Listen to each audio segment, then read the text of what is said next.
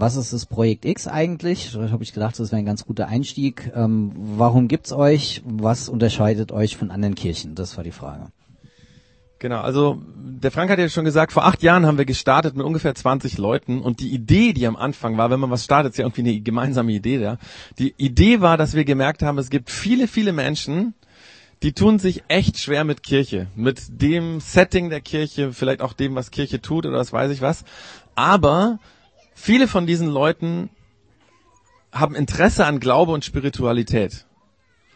Und unsere Idee war, wie könnten wir Kirche so neu denken, dass diese Vorbehalte, die Leute gegenüber Kirche haben, einfach wegfallen, weil wir versuchen, Kirche anders zu denken. Wir haben überlegt, Kirche müsste nicht da sein an einem sakralen Ort mit Orgel und Weihrauch, sondern eigentlich da, wo wir leben. Und wir haben gesagt, wir sind sehr gerne abends mal irgendwo in der Kneipe oder im Sommer mal hier. Von daher müsste dort Kirche eigentlich sein, weil äh, Glaube und Lebe gehört ja zusammen. Also Glauben ist ja nicht irgendwie in einem sakralen Gebäude, ähm, sondern wir möchten gerne da Glauben leben, wo wir auch unseren Alltag verbringen, wo wir gerne sind. Und deswegen haben wir in einer Cocktailbar angefangen. Also hier wären wir gerne immer, aber hier geht's halt nur im Sommer und wenn schönes Wetter ist. Aber wir haben im Barium, das ist in der Jakober Vorstadt, in einem Cocktailbar gestartet, um dort Gottesdienst zu feiern, um dort über den Glauben nachzudenken. Ähm, das ist sozusagen die Grundidee. Und unsere, unsere Hoffnung ist, dass Menschen, die sich, warum auch immer, wegen persönlicher negative Erfahrungen oder was auch immer, schwer tun mit Kirche, dass sie bei uns die Chance haben, nochmal neu drüber nachzudenken, macht das vielleicht auch Sinn. Also letztens ist sowas passiert, ich fand das sehr cool, äh, da waren Teenager bei uns, äh, im, in, wir sind ja im Ensemble-Theater zurzeit regelmäßig, also hier nur einmal im Juli und sonst immer im Ensemble-Theater. Ähm, da kam ein Teenager auf mich zu, der zum allerersten Mal da war und hat gemeint, hey, ich muss mal, also nachdem ich gepredigt hatte, ich muss mal mit dir reden. Und dann habe ich gesagt, was ist denn los? Sagt er, ja, pass auf, also der war 16, hat gesagt, für mich ist Glaube und Kirche durch. Also für mich ist klar, das spielt für mich keine Rolle. Aber das, was ich heute hier erlebt habe, lässt mich drüber nachdenken, ob das nicht vielleicht doch noch irgendwie eine Chance hat in meinem Leben. Und darum soll es gehen. Also dass Leute, die es vielleicht durch negative Erfahrungen oder weil sie sagen, es hat überhaupt nichts mit meinem Alltag zu tun, sozusagen beiseite gedrängt haben, dass wir die einfach nochmal in Mut machen, hey, denk doch drüber nach, vielleicht, vielleicht ist es doch wichtig für dich wir reden ja viel über Gott und manchmal fällt auch das Wort Christ sein oder Christ oder mit Gott auf du, per Du sein sozusagen. Und eine Frage war, ist, wie wird man Christ und wie sieht das praktisch aus oder was ist ein Christ überhaupt?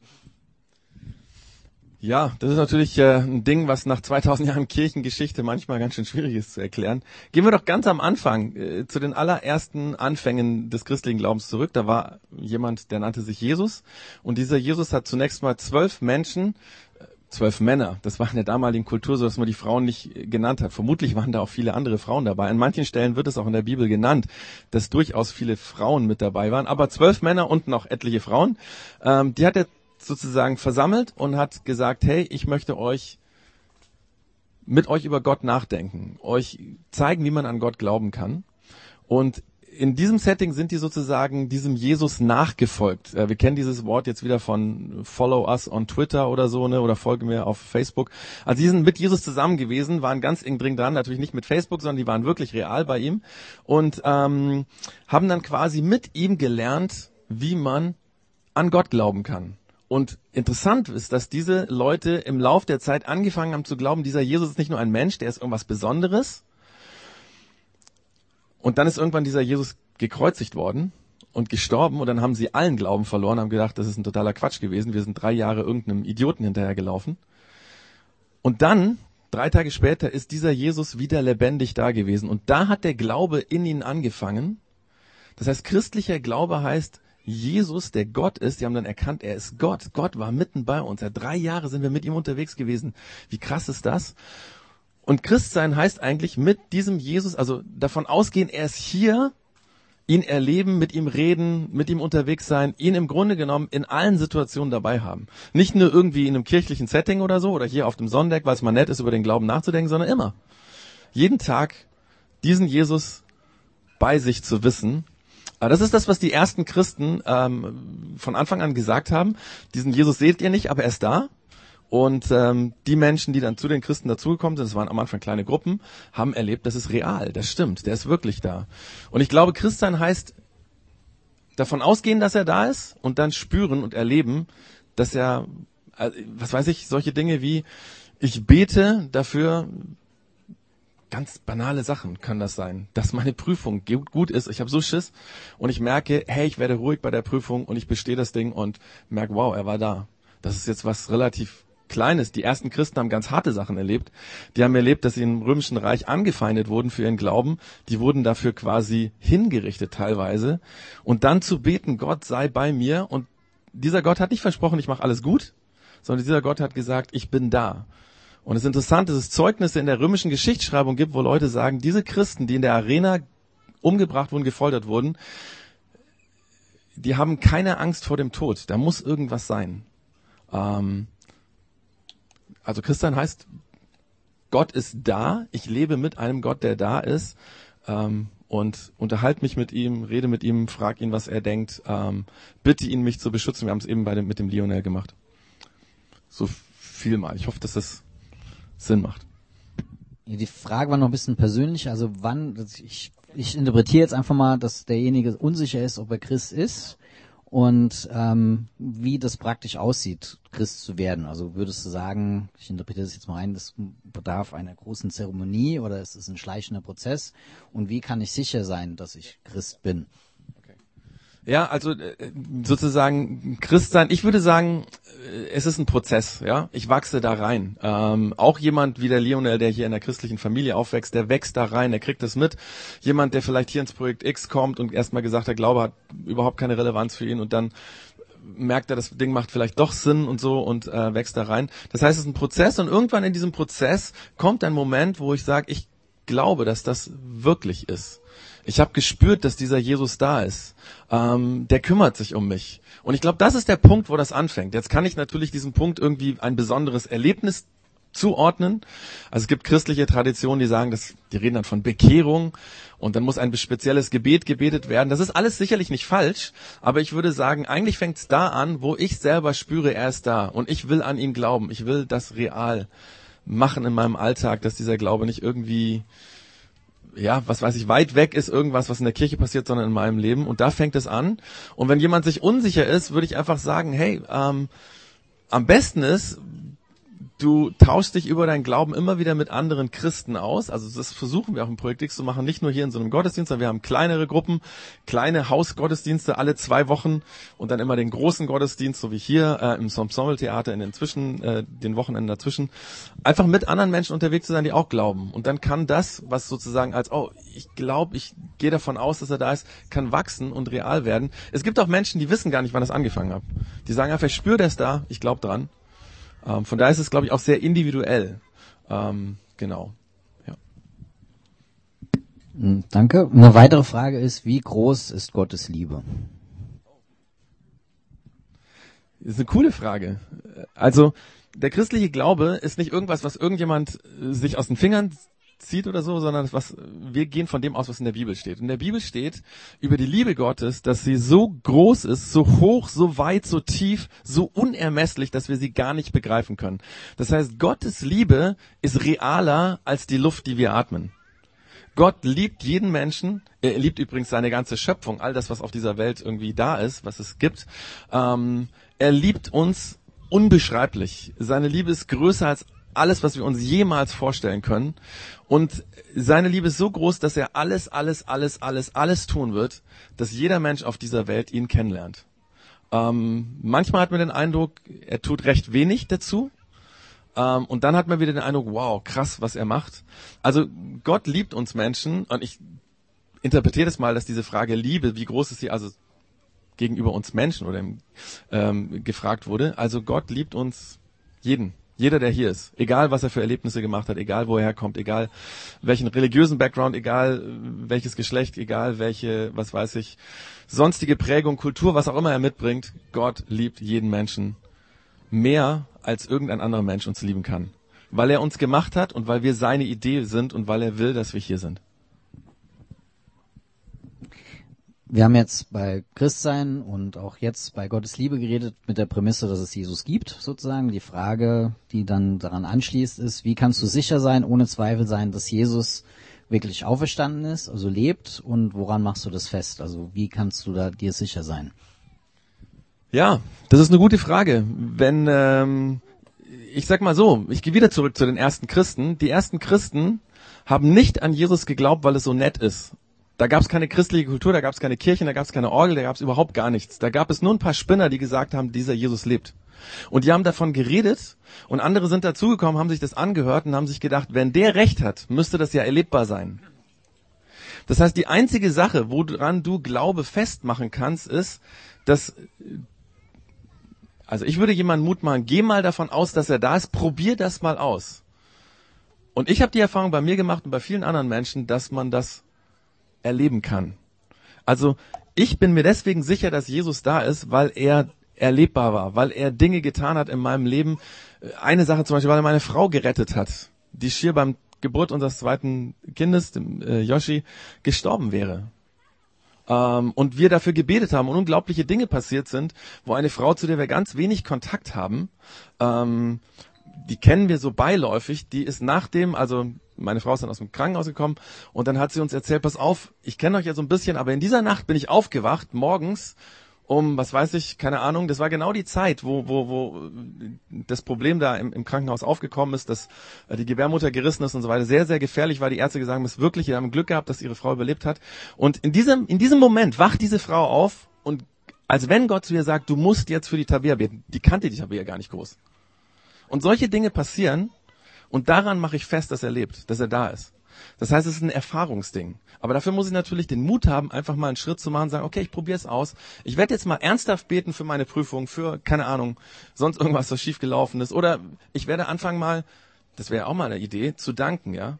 Also ich bete seit zwei Wochen, dass dieser Tag so wird wie heute. Ist ein großes Dank an Gott, dass es so geworden ist. Das hätte auch regnen können. Heute Morgen hat es in Gestershausen geregnet, habe ich gehört. Also es hätte auch regnen können, ja. Ähm, das sind Erlebnisse, die man macht. Und das macht mich so sicher, dass er da ist. Und ich glaube, über diese Erlebnisse wächst dann auch einfach eine, eine, eine Konstanz so im Glauben. Ähm, und interessant ist, wenn man jetzt fragt, das ist ja komisch, ne? Ähm, wir erleben ja gerade in unserer Welt ziemlich harte Sachen. Also jetzt in Nizza letztens wieder solche, solche Terroranschläge und so. Und Christen waren von Anfang an mit solchen krassen Situationen konfrontiert. Nicht nur, dass sie passiert sind, sondern dass sie selber mit hineingenommen werden. Ich habe eben gesagt, sie wurden verfolgt, sie wurden äh, umgebracht und so weiter. Und trotzdem haben die Christen an Jesus festgehalten, weil sie gespürt haben, er ist da. Das ist sozusagen die Antwort, glaube ich, die ich geben würde. Also du hast jetzt zwar ein paar Negatives, aber auch positive Sachen gesagt. Eine Frage ist, wie kann ich an Gott und Jesus glauben, wenn so viel Unrecht und in Anführungszeichen Scheiße in der Welt passiert? Ähm, wie kann ich dann glauben, dass es einen Gott gibt? Also du hast jetzt positive Sachen gesagt, aber was ist, wie gehe ich mit den Sachen um, die negativ sind?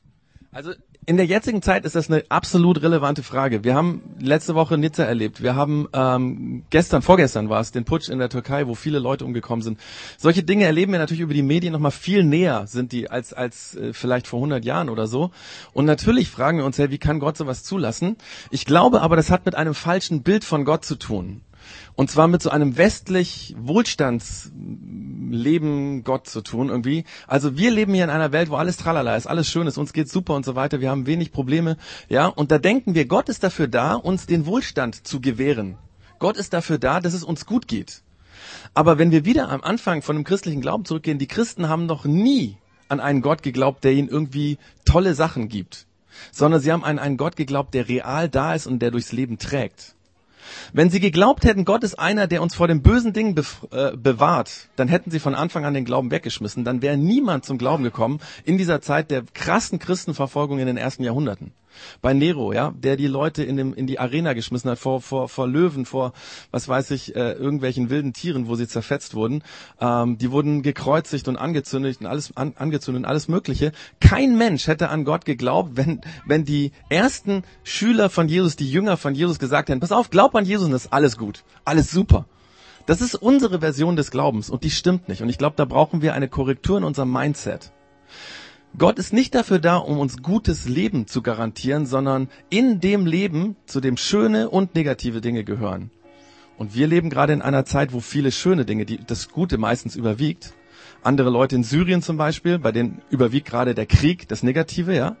Aber dass wir in diesen guten und negativen Dingen erleben, dass Gott da ist, uns Mut macht, weiterzugehen, uns schöne Sachen schenkt, um uns wieder aufzubauen. Und fragt mal Christen aus Syrien, natürlich. Und auch Muslime, ja, was weiß ich, da gibt es ja nicht nur negative Dinge, auch schöne Sachen, wo sie sagen, wow, da, ich konnte fliehen. Meine Verwandtschaft ist gestorben, ja. Also im Sinne, in dem Leid gibt es auch was Positives. All diese Dinge gibt uns Gott, schenkt uns Gott. Und das Ding ist, also Jesus hat mal gesagt, habt, in der Welt habt ihr Angst. Das heißt, Jesus ist davon ausgegangen, wir haben Probleme in unserer Welt. Es gibt Situationen, vor denen wir Angst haben. Und viele Menschen in Deutschland haben im Moment Angst vor Terroranschlägen. Das ist real. Jesus sagt, so ist es. Aber er sagt dann, habt keine Angst, weil ich bin da. Weil ich gehe auch durch, selbst wenn die Bombe explodiert und du stirbst, dann bin ich immer noch da. Selbst wenn du gestorben bist, bin ich immer noch da. Und das motiviert so viele Christen, auch in solchen schwierigen Situationen, anderen zu helfen. Weil sie sagen, wenn Gott da ist und mir hilft, will ich jetzt auch anderen helfen. Genau. Oh, Dankeschön. Dann die nächste Frage schließt da ein bisschen an. Ähm, Christ, also wenn man im kirchlichen Spektrum aufwächst, kennt man den Terminus, Jesus hat den Tod besiegt. Also hat praktisch den Tod äh, ja, besiegt, zunichte gemacht. Aber warum hat das Böse, wie du sagst, mit Nizza und anderen Sachen, die wir jetzt erlebt haben, trotzdem noch so viel Macht in der Welt? Das weiß ich nicht. Kann ich, muss ich ganz ehrlich sagen. Also ich weiß nicht, warum Gott anscheinend uns noch so viel Böses zumutet. Und ich glaube auch, auch auf diese erste Frage mit dem Leid vorher, ne, den schlimmen Ding. All die Antworten, die ich gebe, können ja keine emotional befriedigenden Antworten sein. Also niemand wird hier rausgehen und sagen, hey, ist alles super, ich habe Nizza verstanden, alles klar. Das ist immer noch ein Schock, das sitzt tief. Wir haben das im, im Fernsehen gesehen, wir haben die Bilder gesehen, ja, und ähm, und wenn wir das sehen, warum lässt Gott noch so viel Böses zu? Vielleicht hat es damit zu tun, äh, über Jahrhunderte denken ja Philosophen über diese Frage nach, warum gibt es das Böse in der Welt? Ähm, auch äh, man nennt es theologisch diese Theodizee-Frage, ja sozusagen. Warum lässt Gott das Böse zu? Ähm, Philosophen und Theologen sind eigentlich immer bei den ganz komplexen Gedankengängen, diese Gedanken, immer zu einem Punkt gekommen und haben gesagt, okay, wenn Gott diese Welt so erfunden hat, dass jeder den freien Willen hat zu tun, was er will, dann beinhaltet das dummerweise auch, dass wir Böses tun können. Und wenn ich morgens aufstehe, kann ich mich entscheiden, ob ich heute Böses tue oder Gutes. Ob ich konstruktiv bin oder negativ bin. Und warum dieser Mann in Nizza aufgewacht ist, morgens nicht gedacht hat, ich werde viele Menschen umbringen, das wissen wir nicht. Aber wahrscheinlich beinhaltet wahrscheinlich, ich kann es nicht genau, wie gesagt, ich habe keine Antwort, aber wahrscheinlich beinhaltet die Freiheit, die uns Gott gibt, dass wir tun und lassen dürfen auf dieser Welt, was wir wollen, dass wir selbst entscheiden dürfen. Auch, dass wir Böses tun können, was nicht nur uns betrifft, sondern auch andere. Dass wir auch mit in unser negatives Handeln andere mit hineinziehen und andere Schaden zufügen können. Warum Gott das so will, Vielleicht, weil er keine Marionetten will, weil sonst wären wir ja Marionetten. Wenn ich immer nur das tun könnte, was er gut findet, dann könnte ich mich auch nicht wirklich ernsthaft entscheiden, Gutes zu tun, wenn ich gezwungen werde, Gutes zu tun. Versteht ihr? Also quasi, die Freiheit ist mir dann genommen. Manchmal haben wir den Eindruck, das wäre viel besser, wenn Gott uns zwingen würde, nur Gutes zu tun. Aber anscheinend will er, dass wir es von Herzen bewusst tun, dass wir konstruktiv leben, weil wir es wollen. Und dass wir auch an ihn glauben, weil wir es wollen, weil er uns nicht dazu zwingt. Gott zwingt überhaupt niemanden, irgendetwas zu tun. Aber warum? Ich, auf das Warum habe ich keine, keine Antwort. Nächste Frage geht in eine komplett andere Richtung. Wenn Gott seine Schöpfung liebt, also er hat uns geschaffen, Menschen, Tiere und so weiter, glaubst du, dass Tiere in den Himmel kommen? Ich weiß es nicht. In der Bibel steht über solche Sachen relativ wenig drin, aber es steht an einer Stelle, dass die Schöpfung, und das meint natürlich auch die Tiere, aber auch die Pflanzen, sich danach sehnt, dass Gott eines Tages diese Welt von allem Leid befreit. Und in diesem Satz steckt so ein bisschen eine Hoffnung drin, dass auch die Schöpfung erlöst wird im Sinne von, ja, vielleicht werden wir mit Bäumen und Tieren den Himmel teilen. I don't know. Äh, ist vielleicht auch nicht so wichtig, aber ich kann verstehen, dass sich jemand so eine Frage überlegt. Ähm, ich weiß auf jeden Fall, dass Gott, wir haben über die Liebe, über die Liebe Gottes eben geredet, oder ich habe darüber geredet, ich weiß, dass er auch alles, was er gemacht hat, unendlich lieb hat und es ihm unendlich wertvoll ist. Und warum sollte er nicht auch diese Geschöpfe äh, sozusagen ja retten oder in den Himmel oder keine Ahnung. Ähm, genau. Wobei da ja so und so unser, das ist der metaphysische Abgrund, der an dem wir dann stehen, wenn wir über den Himmel nachdenken. Wie soll ich mir das vorstellen, dass ich unendlich bei Gott lebe oder so? Ich glaube, dass es gut sein wird, weil Gott ein guter Gott ist und weil er in seiner Liebe das Gute für mich will. Und ähm, wenn ich mal sterbe, ich werde eines Tages sterben, wenn ich irgendwann mal bei Gott im Himmel, wie auch immer ich mir das vorstellen kann, bin, dann glaube ich, dass es gut ist, dass es nur gut ist. Und dass ich super dankbar bin, dass ich da bin. Genau. Wir haben vorab per E-Mail schon eine Frage bekommen. Ähm, was ist Gottes Wille für mein Leben und wie soll ich mich entscheiden? Ist die Frage. Also wie weiß ich genau, was ich machen soll und auch wie höre ich das? Puh. Schwierige Frage. Mein Kollege hat mich letztens gefragt, äh, ich, ich arbeite in einem Großraumbüro oder in einer, ich habe in, einem, in einer Bürogemeinschaft so. Auf jeden Fall mit, äh, wir haben sechs Leute, zu sechs haben wir so ein Büro gemietet und der hat mich letztens gefragt, einer von den Kollegen, hey, wie, wie, wie handelt Gott? Wie erlebt man das so? Das geht ja auch so ein bisschen in, in die Richtung, ja, wie, wie weiß ich jetzt, was Gott tut oder was ich dann auch tun soll und so? Die Bibel, obwohl im christlichen Kontext wir oft Christentum verstehen als ich muss bestimmte Dinge tun und darf bestimmte Dinge nicht tun oder so, also ein bisschen gesetzlich verstehe. Eigentlich redet die Bibel davon, und zwar im Alten Testament schon, dass Glaube eine Beziehung ist. Und zwar, ich fange an, an Gott zu glauben, dass er da ist. Ich erlebe ihn, ich rede mit ihm, Christen, die, denen der Glaube wichtig ist, und das kann ich auch bestätigen, erleben, dass Gott redet. Also wie diese Frau äh, plötzlich aufgewacht ist und den Eindruck hat, Gott sagt ihr, du musst für die Tabea beten. Ähm, und in diesem Sinne ist es eine Beziehung, eine Konversation mit Gott, ein mit ihm Leben. Und ähm, in diesem Zusammenhang ähm, gibt es immer wieder den Moment, wo man den Eindruck hat, das ist jetzt wichtig. Und ich glaube, dass solche Impulse auch von Gott kommen. Wichtig ist nur, die zu prüfen. Es gab auch Leute, die haben alles Mögliche gedacht, das kommt von Gott. Und es war skurriler Unsinn. Mm, es gibt eine Regel, die Christen im Laufe der Jahrhunderte rausgefunden haben. Sie haben rausgefunden, wenn das, was du den Eindruck hast, was Gott dir sagt, oder wo du den Eindruck hast, das ist der Wille Gottes, wenn das gegen das spricht, was in der Bibel aufgeschrieben ist, dann muss es falsch sein.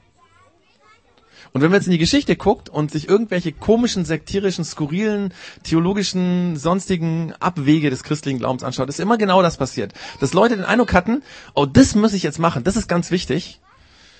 Und es war aber im Gegen, also es war ein Widerspruch zu dem, was in der Bibel steht. Und damit sind oft viele, viele Menschen in ganz bizarre Richtungen geführt worden, die dann auch oft äh, äh, destruktiv waren für sie selber, für, für ihr leibliches Wohl, für, für ihre Familie, für alles.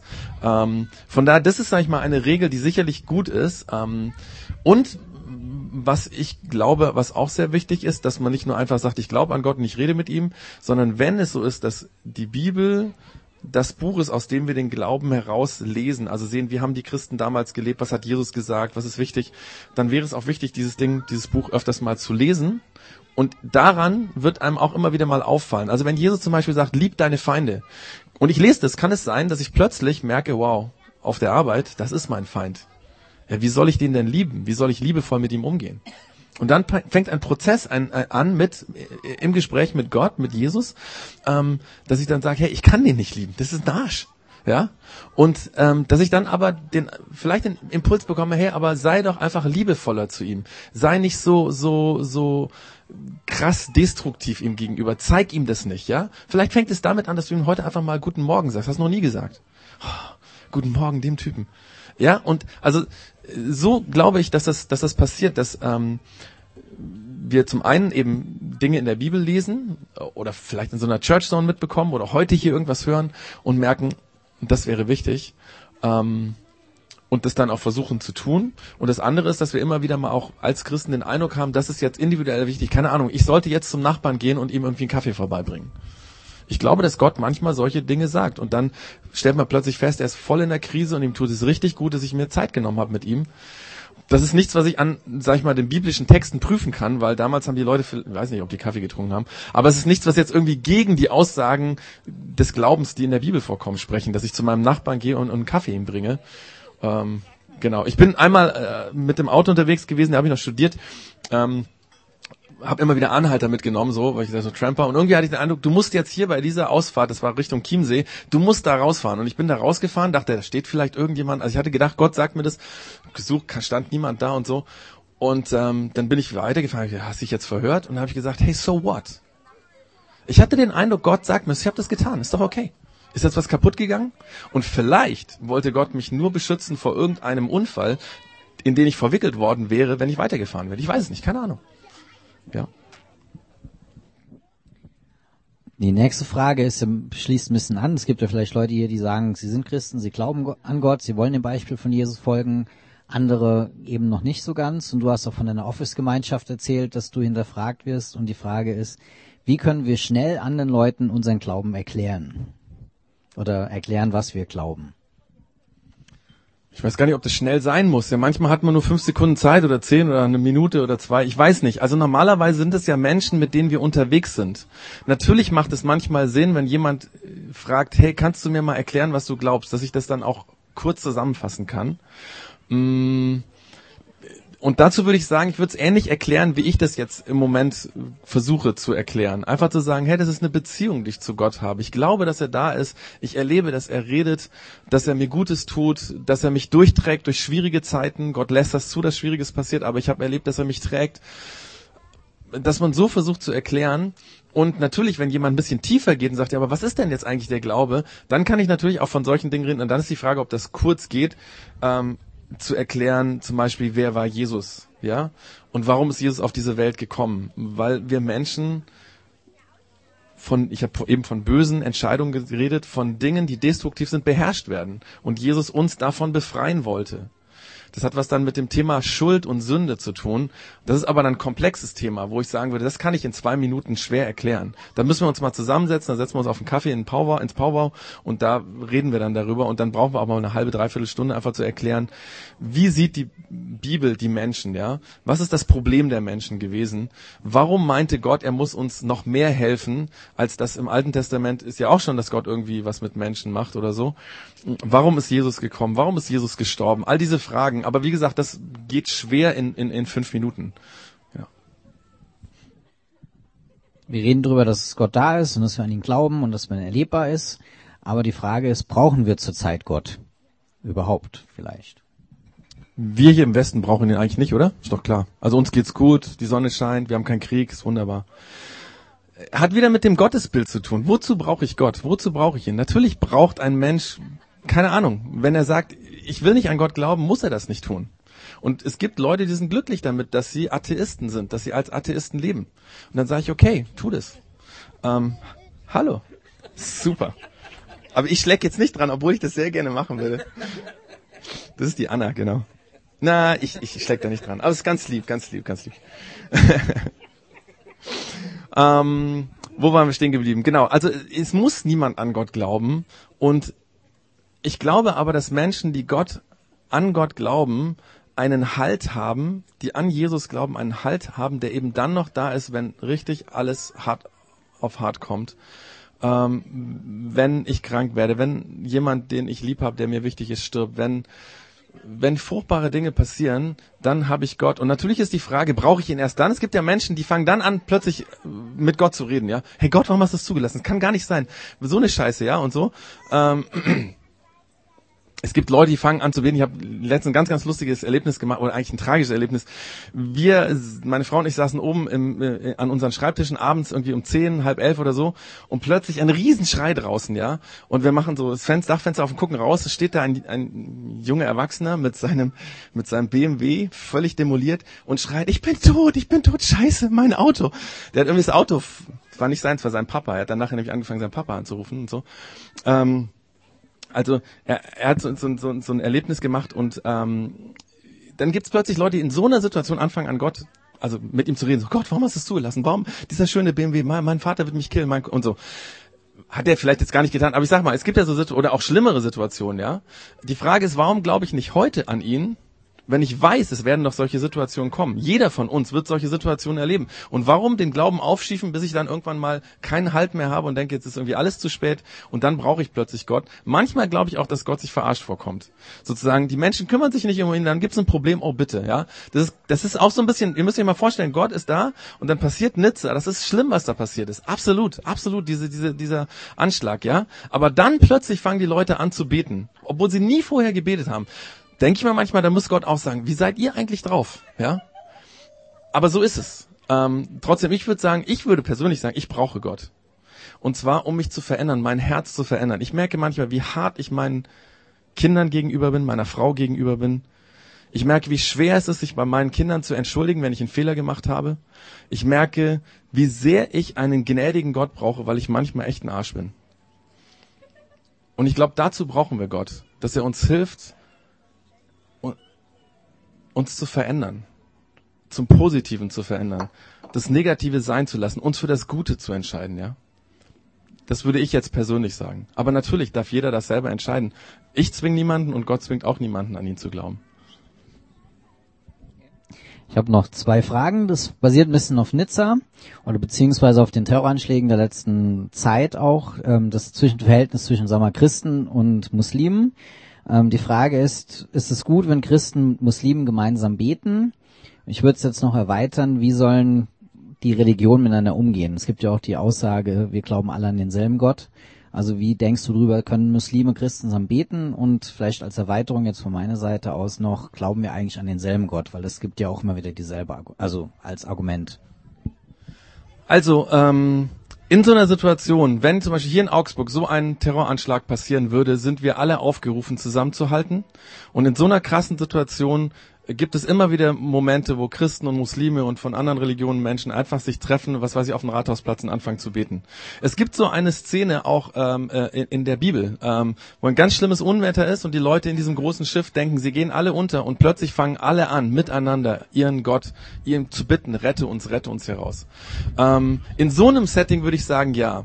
Schwierig wird es zum Beispiel, hier gibt es zum Beispiel, oder ich empfinde es als schwierig, hier zum Beispiel im Friedensfest, ja am 8.8. ist ja immer ähm, so ein, so ein ähm, ja auch ein Gebet der Religion. Das finde ich immer ein bisschen schwierig, wenn das von vornherein sozusagen vorgegeben ist. Man redet heute nicht mehr von multireligiösen Gebeten. Multireligiöse würde, würde heißen, äh, Entschuldigung, interreligiöse Gebete, also sozusagen diese Frage, wir glauben alle an denselben Gott und nur macht es ein bisschen anders. Davon ist man wegkommen. Das hat damit zu tun, dass wir merken, die Religionen sind so unterschiedlich. Wir tun den Religionen Unrecht, wenn wir sagen, wir glauben alle an denselben Gott. Das würde auch ein Muslim, der ernsthaft Muslim ist, das würde jemanden, der Hindu ist, ernsthaft äh, diesen Glauben praktiziert, sagen, das ist nicht so. Äh, die Kanzlerin hat vor ungefähr vier oder fünf Jahren mal gesagt, Multikulti ist tot. Und sie meinte genau das damit. Da ging es um so einen religiösen Kontext, wo sie gesagt hat, nein, die Religionen sind unterschiedlich und sie müssen, und jetzt geht es um die Frage, wie gehen wir um, sie müssen wertschätzend miteinander umgehen. Ich muss wertschätzen mit dem Iman, mit jemandem, der muslimisch äh, äh glaubt oder mit einem Juden oder mit äh, jemandem, der Hinduist ist, umgehen. Und das bietet, und die Möglichkeit bietet uns diese Gesellschaft. Das ist ja geil, dass wir in so einer Gesellschaft leben, wo wir wirklich an das glauben dürfen, was wir wollen. Ich meine, in vielen Ländern, geh nach Arabien, Saudi-Arabien, da darfst du nicht einfach Christ sein. Da ist das strengstens verboten, Bibeln an jemanden zu verschenken oder zu verkaufen oder irgendwie sowas. Also wir haben hier eine freie Gesellschaft, wo wir miteinander unterwegs sind, als Leute, die unterschiedlich glauben. Und das darf so sein und das muss so sein. Und ich würde sagen, in Respekt mit dem anderen umgehen. Aber ähm, ich tue mich schwer damit, eben, wenn ein Gebet im Grunde genommen nach außen signalisiert, die glauben alle dasselbe, würde ich sagen, da bin ich nicht dabei, weil ich das schwierig finde. Ähm, also sozusagen, es kommt auf das Setting an, ja, weil ich möchte klarstellen, ich glaube, unser Gottesbild, unser christliches ist sehr anders wie das muslimische, wie das hinduistische, wie das jüdische auch teilweise, ja. Und ähm, wenn es jetzt so aussieht, die sehen alle auf der, stehen alle auf der Bühne und beten irgendwie alle zum selben Gott, dann würde ich sagen, da bin ich nicht dabei, weil das, das ist wäre wär verlogen. Aber wenn man irgendwie in einem Setting, in einem kleineren Setting klar macht, okay, also ich habe ja kein Problem, wenn da drüben Muslim steht und betet und ich bete hier, das ist doch gar kein Problem, ja. Es geht um die Außenwirkung. Ähm, genauso in einem privaten Setting, wenn mein Nachbar Muslim ist, ja, und wir reden über den Glauben und tauschen uns aus und wir sind beide einfach so wie in dieser Gesellschaft das auch gegeben ist, dass wir respektvoll miteinander umgehen und der Muslim kein Problem hat, dass ich bete und er betet, warum sollten wir das nicht tun? Weil für uns ganz klar ist, wir beten zu dem Gott, an den wir glauben und wir mischen da nicht irgendwelche Sachen zusammen oder so. Ähm, Ich glaube, da sind wir ein bisschen weiter als, als in den letzten Jahrzehnten so. Hey, ihr seid ja schon fast fertig. Jetzt müsst ihr noch kurz warten. Ich komme gleich zu euch, ja? Also, ähm, den, ich bin aufgewachsen in so einem Setting, dass gesagt wurde, wir glauben alle dasselbe, alles tralala und so. Und ich glaube, da sind wir langsam drüber hinweg, weil wir merken, das stimmt nicht, das ist verlogen, das ist falsch. Wir nehmen uns als Religion ernst, dass wir auch ein anderes Gottesverständnis haben, ein anderes Bild von Gott. Für einen Muslim ist es eine Gotteslästerung, wenn ich sage, Jesus ist Gott. Und das müssen wir respektieren und stehen lassen. Und wenn ein Muslim mit diesem Wissen und Denken kein Problem hat, dass ich bete, dann bete ich, das ist doch kein Problem. Und wenn er betet, habe ich auch kein Problem damit, ja. Es gibt christliche Gemeinden, zum Beispiel, ähm, ich, ich kenne eine christliche Gemeinde in Gummersbach, so ein bisschen da bei Köln in der Nähe. Ähm, da macht eine christliche Kirche mit einer Moschee zusammen soziale Arbeit. Und das finde ich super miteinander. Das ist total genial, ja. Und ähm, da gibt es dann Gespräche über den Glauben. Und der Leiter von dieser christlichen Gemeinde hat letztens erzählt, wie er mit dem Iman ins Gespräch gekommen ist. Sie haben drüber geredet, so, ja, keine Ahnung, über Glaube und so. Und dann beim Suppe austeilen oder bei, also sie machen so, so für, für Leute, für Menschen, die auf der Straße leben, einfach, dass sie, ähm, Armenspeisung, sag mal, genau. Auf jeden Fall war das so, dass irgendwann einer da vorbeikam und er sagte, oh, der ist von mir aus der Moschee, meinte der Iman. Das ist ein armes Schwein. Hey, wenn du dem seine Lebensgeschichte kennen würdest, ist alles kaputt. Und dann hat ähm, dieser christliche Leiter zu ihm gesagt, hey, warum? Bete doch dafür, dass, dass Allah ihm hilft. Er hat gesagt, oh, da ist alles verloren, ich glaube. Und ähm, warum sollte Allah darauf hören? Und ähm, interessanterweise ist es tatsächlich so, dass Muslime, ich will jetzt gar nicht da näher einsteigen, aber dass Muslime anders wie Christen keine Sicherheit haben, dass Allah sie wirklich hören will. Das hat verschiedene Gründe. Ähm, das heißt, ähm, Allah ist sozusagen so, ja, also er, er steht über allem und er kann das selber entscheiden, ja. Und er sagt auch nicht generell, ich höre allen zu oder so. Und es gibt aber eine Stelle im Koran, da steht drinnen, dass ein Gerechter den Zugang zu Allah hat. Quasi, wenn jemand gerecht ist, wird er auf jeden Fall von Allah gehört. Und das ist genau das Ding. Und der Iman hat gesagt, ich bin ein sündiger Mensch. Woher sollte ich wissen, dass irgendwie Gott mir hört, wenn ich jetzt für diesen Typen da bete? Und dann hat ähm, dieser Leiter dieser Christliche gesagt, aber im Koran steht, es gibt einen einzigen, der ist gerecht. Und das ist Isa. Und ihr müsst wissen, Isa ist das Wort für Jesus im muslimischen Kontext. Da hat der, äh, hat der, äh, äh, der äh, Iman gesagt, ja, stimmt, hast recht, das steht da. Sagt er, hey, dann bete doch zu Isa und Isa kann das Gott sagen. Und der Muslim hat gesagt, ja, das kann ich mal machen. Als Iman. Und ähm, zwei Wochen später, der christliche Leiter und dieser Iman treffen sich und der Iman sagt, hey, wir müssen reden. Es ist so krass, was in dem Leben von diesem Typ passiert ist. Und so passiert ist, dass man über Glauben redet, respektvoll, wertschätzend, ja, und ähm, und dann auch Dinge passieren können, dass das Interesse entsteht und wirkliches Interesse entsteht. Von daher, ich würde sagen, respektvoll, wertschätzend miteinander umgehen, ähm, selbst wenn die andere Seite das nicht so zeigt, ich habe versucht hier so ein äh, multireligiöses äh, Andacht hatten wir ja mal gemacht im Projekt X auf dem Rathausplatz ähm, und da habe ich in verschiedenen Moscheen angefragt und da ist mir auch sehr viel Kälte entgegengekommen. So what, ja.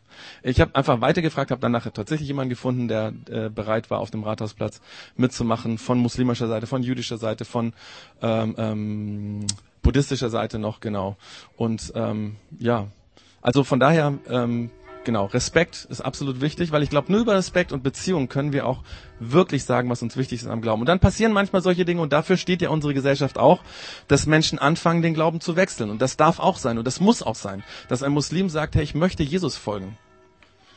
Ähm, und ich bin sehr dankbar, dass wir in einer Gesellschaft leben, wo das da sein darf, wo wir uns sozusagen konvertieren können zu einer anderen Religion. Es ist nicht in jedem Land so in, auf der Welt. Es gibt viele Länder, wo Menschen, die Muslime sind und Christen werden, dafür massivst verfolgt werden. Ganz krass. Ähm, aber so ist unsere Welt und in der leben wir, die können wir auch nicht verändern. Aber es ist gut, dass es in Deutschland anders ist. Ja. Ich denke, das ist ein gutes Schlusswort. Die letzte Frage skippe ich, weil sonst wird es vom Zeit zu eng. Vielen Dank für deine Offenheit, für deine Fragen. Wenn ihr noch hinterher Fragen habt, könnt ihr euch gerne an Klaus wenden oder an uns eine E-Mail schreiben. Und wir singen jetzt einfach noch zwei Lieder, und zwar eins vor allem anders als du denkst. Also vielleicht habt ihr heute auch einen Gott erlebt, der anders ist, als ihr gedacht habt. Würde ich euch wünschen, dass ihr mit Fragen oder Überraschungen Gedanken nach Hause geht, aber lasst uns noch zwei Lieder singen.